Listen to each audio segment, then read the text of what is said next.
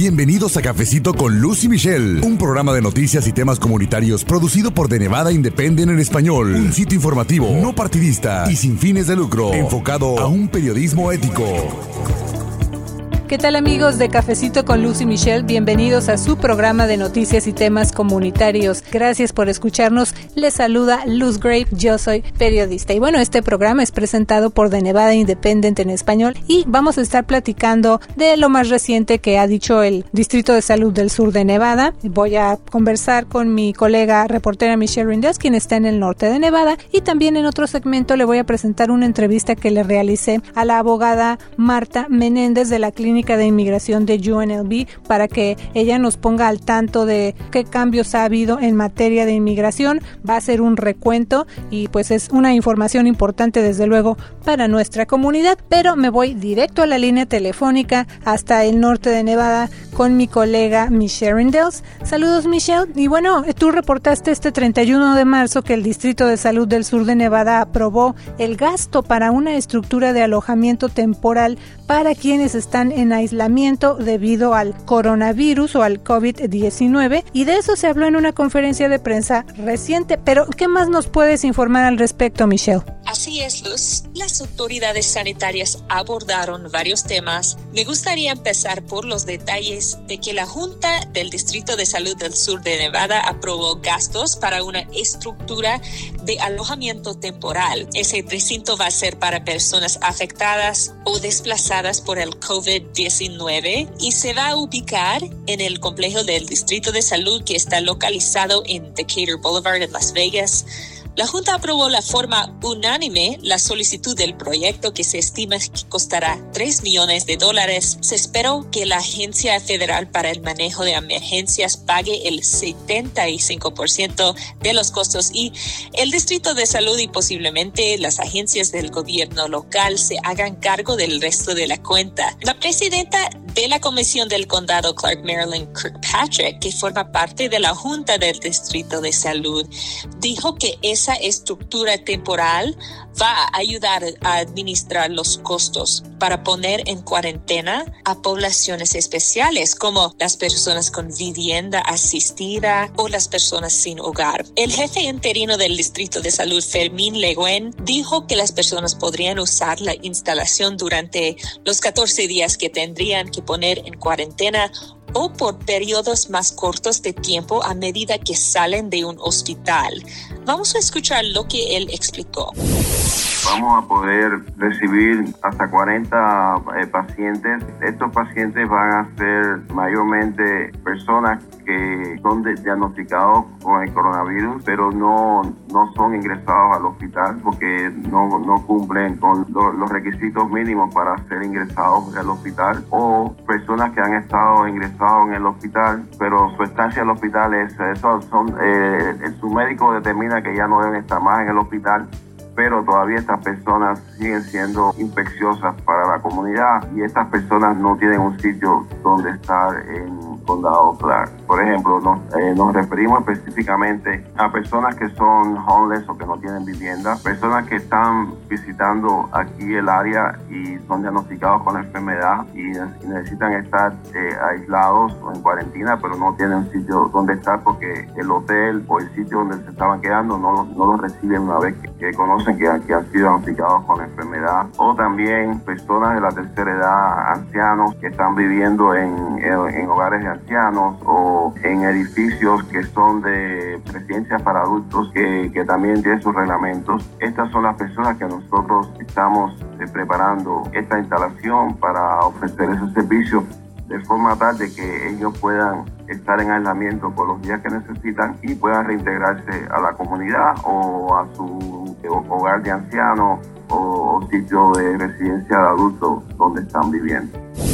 Y también, Michelle, en esa conferencia de prensa del Distrito de Salud se informó que los planes requieren 40 unidades distintas en esa estructura, pero otros detalles sobre el refugio no estuvieron así muy claros en ese momento de la conferencia y los funcionarios del distrito no pudieron decir si va a haber, por ejemplo, un baño dentro de cada una de estas unidades o quién va a proporcionar el servicio de alimentos. Así es, Luz. El jefe interino del Distrito de Salud, el doctor Leguen, dijo dijo que la nueva estructura va a ser atendida por personal de distrito, personal temporal y voluntarios. Es importante mantener en, en la mente que ese fue el primer anuncio reciente acerca de albergues temporales para quienes no tienen lugar para aislarse, pero hay muchos más. Ah, el condado Clark anunció que va a construir una estructura temporal que puede acomodar a 350 personas sin hogar que tienen un diagnóstico de coronavirus,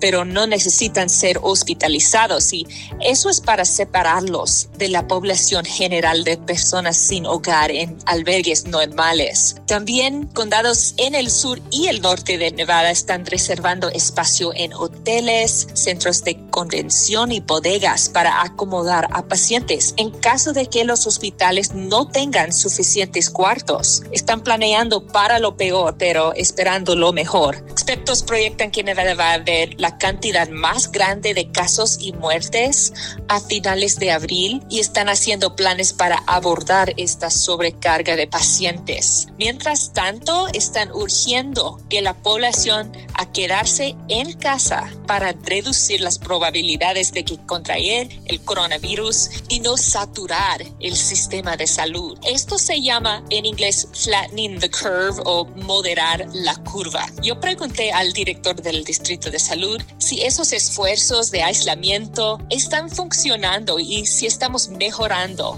la trayectoria del virus. Eso es lo que me dijo. Es difícil decir si la curva se está aplanando aquí en Clark County, porque como hemos dicho anteriormente, no hemos, no hemos podido hacer eh, tantas pruebas para el diagnóstico de coronavirus en, en, la población. Por tanto, nosotros solamente tenemos información de los casos que, que se presentan con mayor severidad y en menor proporción de algunos casos que son de de, menos severo, pero en realidad no, no hay una consistencia en, en, el número de pruebas que se han hecho en la población como para poder dar una indicación en qué estatus nos encontramos. Pues información desde luego muy oportuna y muy importante, por eso le vamos a invitar a que usted siga escuchando nuestro programa Cafecito con Lucy Michelle, nuestro podcast, que vaya a nuestro sitio de internet porque todos los días estamos publicando información en español para que usted esté al tanto de lo que anuncian las autoridades y bueno, de cómo va el caso del coronavirus aquí en el estado de Plata, así que le vamos a invitar a que siga muy pendiente, Michelle. Sí, Luz, invito a todos para seguirnos en las redes sociales para mantenerse al tanto de todas sus noticias de coronavirus. Y también que se suscriban a nuestro boletín informativo de todos los lunes, se llama ¿Qué pasó en la semana? Usted lo puede recibir de manera gratuita en su correo electrónico. Bueno amigos, como les mencionamos al principio del programa, tengo en la línea telefónica a la abogada Marta Menéndez de la Clínica de Inmigración de la Universidad de Nevada, Las Vegas, que nosotros pues conocemos como UNLV. Estamos muy agradecidos de que tome nuestra llamada, abogada. ¿Cómo está? Buenos días, gracias por invitarme. Primeramente, entrar así que en materia debido a la situación que se está viviendo por el coronavirus, abogada, particularmente quiero dedicar este segmento con usted a hablar de las actualizaciones que usted tenga para la comunidad con respecto a cambios que se estén dando en el servicio de ciudadanía e inmigración durante esta situación por el coronavirus y bueno, pues de ahí partir, ¿no? Empezamos, por ejemplo, por qué trámites o procesos se han retrasado a causa de esta situación. Pues la oficina de ciudadanía y eh, de servicios de ciudadanía y naturalización está cerrada al público. Hoy nos llegó un email, ahora están cerrados hasta el 3 de mayo, es decir, no no abrirían sino hasta por lo menos el 4 de mayo. Eso significa que las personas que tenían que presentarse en persona, ya sea para una entrevista, para sacarse las huellas, uh, las fotos de, de, los biométricos, como les dicen, nada de eso se va, se va a tramitar ahorita. Pero si tienen ya una aplicación pendiente, esa sí la siguen procesando porque la, la gente de la agencia sigue trabajando, ¿no? Simplemente lo que pasa es que, que no, no están aceptando visitas del público. Entonces, también si nos puede decir, por ejemplo, qué pasa con las audiencias en una corte de inmigración para personas que no están detenidas en un centro abogada y que esas audiencias estaban pues programadas hasta el primero de mayo. Igual, los tribunales de inmigración ahorita están cerrados, por lo menos el de Las Vegas está cerrado hasta, me parece que ahora lo cambiaron hasta el primero de mayo, entonces ninguna audiencia para personas no detenidas se va a seguir adelante con eso. Si tenían una audiencia pendiente desde que cerraron a mediados de marzo hasta finales de, abril, no se preocupen, no se tienen que presentar. Ellos mismos les van a dar una prórroga y les van a mandar um, la nueva cita, ya les llegará por correo, entonces sí hay que estar pendiente de eso. Lo que sí siguen abiertos, entonces si, si tenía que, entregar algún documento, digamos que el juez le haya dado una fecha límite para entregar un documento en estos días, eso sí lo tienen que entregar todavía, ¿no? Eh, dentro de la fecha límite, lo cual significa que lo tienen que, que mandar por correo o también ahora debido a la crisis están aceptando que manden a sus documentos por email. Eh, entonces también esta información está disponible en línea porque obviamente son muchos detalles, abogada, y cada ah, caso es diferente, ¿no? Absolutamente, absolutamente. Entonces, lo que sí les quería decir es que si nos visitan en nuestras páginas de, Facebook o de Twitter, toda esta información siempre la ponemos ahí. Entonces, este, somos UNLV Immigration Clinic, la clínica de inmigración de UNLV, nos pueden buscar ahí, ahí ponemos los videos, estamos tratando de actualizarlos eh, una vez a la semana, por lo menos, porque sí es muy mucha información que nos está llegando a diario. Definitivamente. Y vamos a poner nosotros también el enlace para que usted visite con más calma y lea la información que está disponible en la clínica de inmigración de UNLV. Abogada, entonces pues con todos estos cierres desde luego se están causando retrasos, me imagino, ¿no? Sí, absolutamente. Eh, los casos se van a se van a seguir continuando, es decir, prorrogando hasta que se pueda abrir, ¿no? Y hasta ahorita, como sabemos, o sea, día a día es diferente, ¿no? es muy posible ahorita están diciendo que a principios de mayo abren, pero es muy posible que sigan cerrados pasando esas fechas, ¿no? Entonces, este, por ahorita si tienen un caso de inmigración eh, y no están detenidos, eso queda en pausa. Y ya veremos, eh, es difícil poder este planear para el futuro cuando la verdad es que no sabemos cómo va a ser. Como mucha gente sabe en, la, en el Tribunal de Inmigración ya contaban con un retraso increíble, ¿no? De casos que ya llevan años ahí. Entonces esto seguramente va a añadir a eso, pero pues qué se le va a hacer, es una emergencia. También quiero tocar otro tema, abogada. Informamos nosotros acerca del reciente paquete legislativo de 2.2 trillones de dólares que firmó el presidente Donald Trump, pues para impulsar la economía y otras áreas en crisis a causa del coronavirus. Entonces, ese dinero del paquete de estímulo económico, como se le conoce, se va a distribuir en diferentes áreas y nada más voy a citar un ejemplo porque son varias áreas. Pagos directos de 1.200 dólares a quienes tengan un ingreso anual menor a 75 mil dólares y de 2.400 para matrimonios con un ingreso anual menor a 150 mil dólares, entre otras medidas como ya mencioné. Eh, abogada, para recibir su cheque la persona debe tener un número de seguro social válido, pero ¿qué pasa si la persona, por ejemplo, tiene un número ITIN, como le conocemos, o sea, va a poder eh, recibir ese tipo de ayuda o para quién estaría disponible? Sí, no estoy completamente segura, yo, yo no lo he leído en detalle, pero no, me parece que es nada más para personas que tengan un, seguro social vigente. Ah, lo que pasa es que muchos de estos eh, beneficios son solamente para personas que están trabajando con autorización, es decir, eh, entre comillas, no legalmente. Para, para poder trabajar con autorización sí se necesita necesita tener ese seguro social. Sin eso, el, el, el ITIN es el número de identificación de impuestos que se puede utilizar cuando la persona no está autorizada a trabajar, no tiene ese número de seguro social. Entonces, lo más seguro, sin, sin haber visto, pero sí lo que he leído, es que eh, este programa de alivio es, es solamente para personas autorizadas a trabajar. Y entonces esto también aplicaría para el seguro de desempleo que ofrece el estado de Nevada, que es una compensación temporal precisamente por esta crisis, ¿verdad? Sí, exacto. Bueno, el seguro de Nevada de, desempleo en Nevada está disponible siempre, ¿no? Obvio que ahorita con eh, la cantidad de personas que se han quedado sin trabajo están un poquito más, este populares, por decirlo así, ¿no? Hay, hay mucha gente ahorita que, que está necesitando del servicio. pero este, este no es un beneficio público. Esto es algo que la gente paga cuando trabajan, eh, sale de sus cheques, sale de sus impuestos, ¿no? Entonces no se considera un beneficio público, se considera algo al que cualquier persona que esté trabajando con, con autorización puede pedir este seguro. esto incluye a personas eh, que tengan TPS, a personas que tengan DACA, con que tenga un permiso de trabajo vigente y tenga el número de seguro social vigente. Con que tengan eso, son elegibles para pedir asistencia al seguro de, de desempleo. Abogada, y también hemos venido informando acerca de la ley de carga pública. ¿Hay cambios después de que se está viviendo esta crisis con respecto a la ley de carga pública? Porque muchas personas dicen, bueno, yo sí voy a necesitar eh, que me ayuden por lo que me está pasando. ¿Qué pasa con eso? Claro, pues ah, los únicos cambios que han habido en eso es que asistencia médica, por ejemplo, ahorita no sé, a cualquier persona que sienta que, que está teniendo síntomas o que tenga alguna emergencia médica y necesite buscar asistencia en alguno de los centros, en el hospital, por ejemplo, ahorita eso no se va a contar. En su contra al momento de que quiera hacerse residentes. También lo que comentábamos del, del seguro de desempleo, eso no cuenta, pero eso nunca ha contado, ¿no?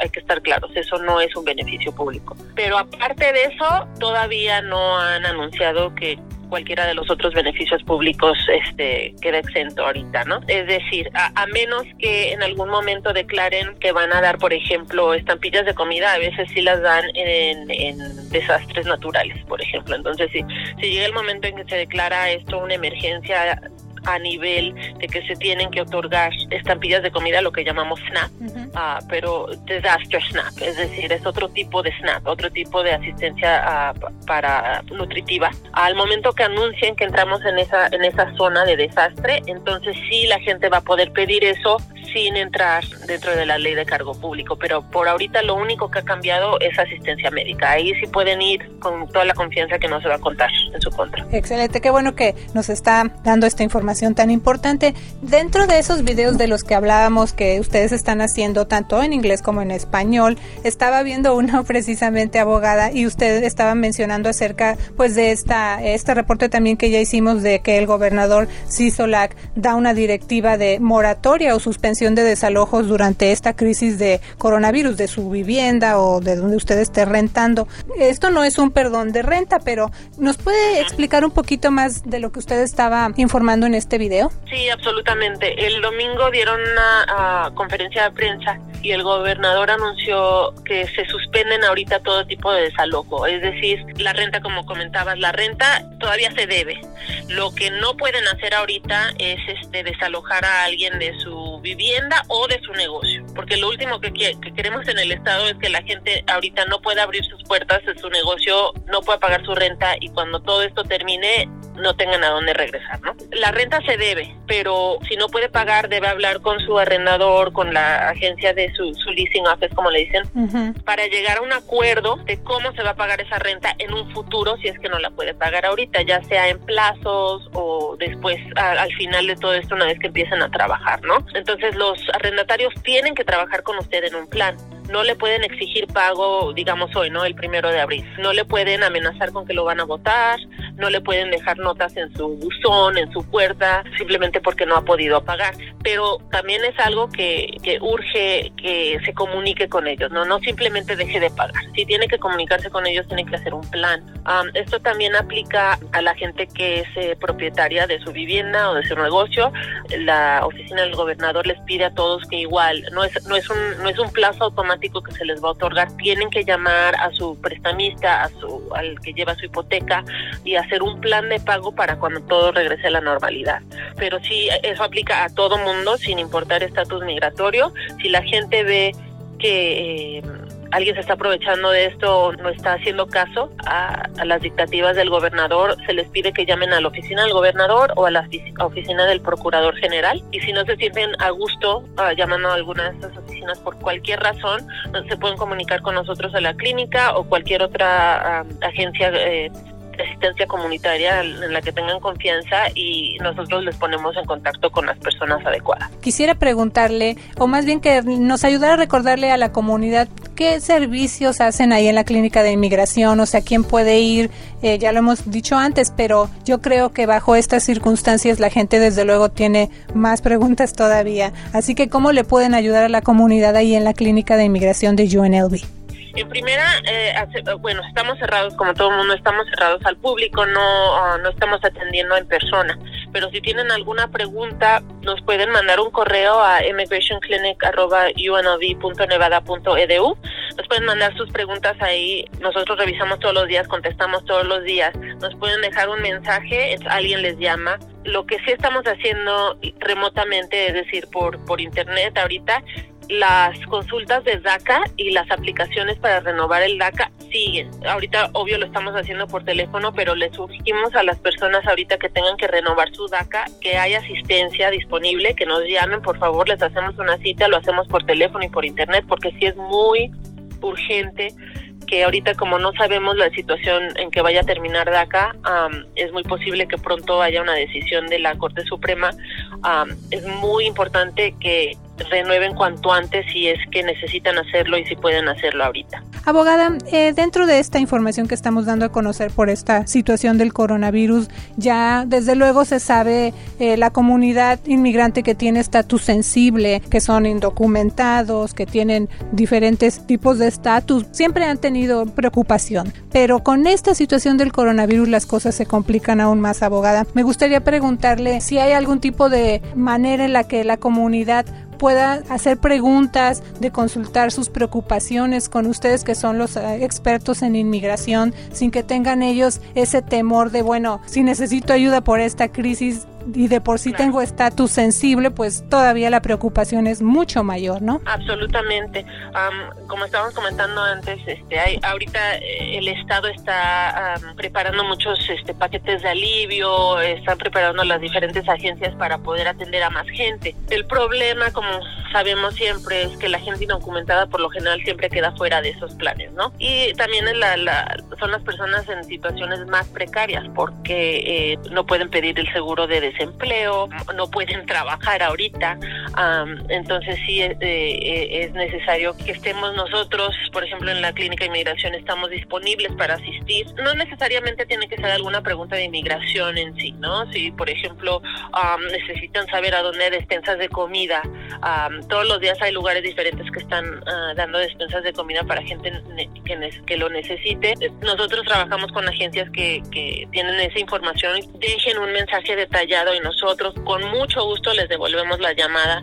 Yo sé que igual ahorita hay gente que no están dentro de ninguna emergencia fuera de la de lo del coronavirus, pero tienen esa preocupación, ¿no? De que qué va a pasar conmigo indocumentado.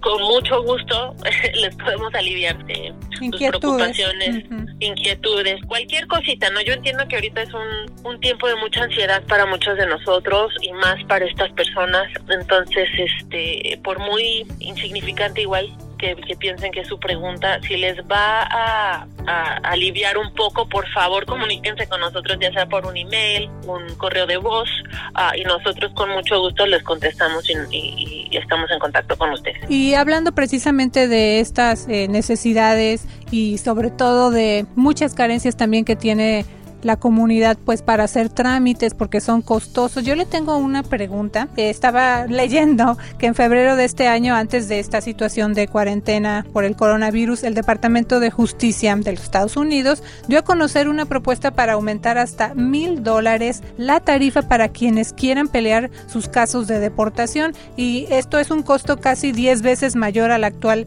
según ley. ¿Qué nos puede decir acerca de esto? Todavía no está vigente, están en, en el proceso ahorita del, de comentarios públicos para ver qué es lo que piensan, ¿no? Eh, eso sucede con todas las leyes que tienen que piensan cambiar yo um, y por lo general de todas formas la cambian. Entonces lo más seguro es que eh, terminando esta crisis, bueno, sin saber cómo vamos a salir de todo esto, pero uh, que sí va a seguir adelante, ¿no? Entonces el problema con esto es una injusticia gravísima porque por ejemplo son mil dólares que quieren cobrar para el la, el privilegio de poder apelar un caso, ¿no? Entonces muchos sabemos ah, que en, en, el Tribunal de Inmigración es, es muy, muy difícil eh, ganar un caso debido a la manera en que las leyes están muchas veces en contra del inmigrante, ¿no? En los últimos tres años, eh, bajo la, administración de Trump, hemos visto muchos cambios que atan las manos de los jueces de inmigración, es decir, aunque quieran otorgar, a veces no pueden. Entonces, el la única forma de que el inmigrante pueda defender su caso válido que tienen, a veces es por medio de una apelación. Esa apelación costaba 150 dólares, cuesta ahorita el, pago que se tiene que hacer cuando se mete eh, el pedido de, de apelación. Mil dólares digo, si 150 dólares ya era a veces, eh, bueno, es mucho dinero para mucha gente, mil dólares es imposible simplemente. Eh, lo otro que también me parece súper injusto es que el gobierno también, cuando un inmigrante gana su caso, el gobierno también tiene derecho de apelar. El gobierno al apelar no tiene que pagar esos mil dólares de por sí que ya tenemos todo en nuestra contra, aunque tengamos un caso válido, tenemos todo en nuestra contra y después al momento de apelar, por muy fuerte que sea el caso, a veces ahí, ahí muere, ¿no? Porque simplemente no, no se pueden juntar esos mil dólares para la apelación. Entonces, para nosotros, para, a mi parecer personalmente, es un, un ataque contra el debido proceso de las personas. Y ustedes, que son los abogados de inmigración, desde luego están muy de cerca viendo este tipo de casos, entre otros, porque ya lo dijimos al principio del programa, son muchas circunstancias. Abogada, pues antes de que el tiempo nos gane, le quiero pedir que si tiene usted alguna información extra que deba conocer la comunidad ahorita con esta situación del coronavirus. Pues las preguntas excelentes, ya creo que abordamos muchos de los temas de los que estamos siempre al tanto en, en la clínica.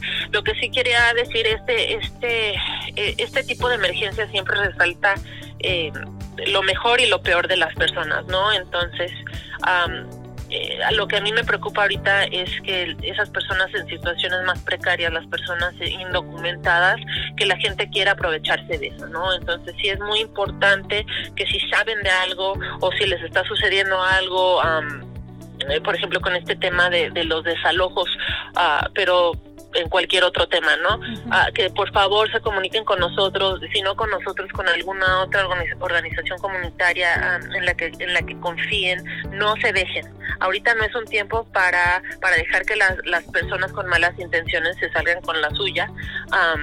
todo mundo ahorita nos tenemos que proteger eh, eh, entre nosotros, ah, específicamente, por ejemplo, ICE hace dos semanas sacó su comunicado diciendo que iban a que ya no iban a, implementar detenciones ahorita a menos que sea alguien que presente algún algún peligro a la comunidad. Desafortunadamente, ya sabemos de varios casos que eh, no presentan ningún peligro a la comunidad, no tienen antecedentes penales y lo siguen deteniendo, lo siguen procesando dentro de los centros de detención. entonces, por ejemplo, ese tipo de cosas es súper importante que se comuniquen con nosotros para, para que nosotros juntos con, con los demás este, organizaciones comunitarias podamos hacer algo para detener este, estos abusos, ¿no? entonces eso, estar pendientes de, nuestros vecinos, de nosotros, de, todos y, usar nuestra voz, comunicarse con nosotros, con cualquier otra persona que les pueda ayudar, por favor. Así es, abogado. Y también ya reportamos justamente esta semana acerca de este tema de inmigración y bueno, de organizaciones que están muy al tanto de lo que está pasando en los centros de detención. Así que pues le vamos a invitar a que usted siga leyendo de Nevada Independent en español, escuchando Cafecito con Lucy Michelle para estar al tanto de esta información y también le agradecemos mucho de verdad abogada por explicarnos de manera que podamos entender pues todo esto que está pasando por esta crisis de coronavirus. Muchas gracias. Gracias. Y bueno, como hemos dicho antes, las noticias acerca del coronavirus están cambiando de manera constante, así que por favor siga pendiente con Cafecito con Lucy Michelle y de Nevada Independent en español. Le estamos informando todo esto en nuestro idioma. Muchas gracias Michelle, vamos a seguir en contacto. Claro que sí, Luz. Les saluda la reportera Michelle Rendells. Mi nombre es Luz Gray. Muchas gracias por escuchar Cafecito con Lucy Michelle de Nevada Independent en español, nuestro estado. Nuestras noticias, nuestra, voz.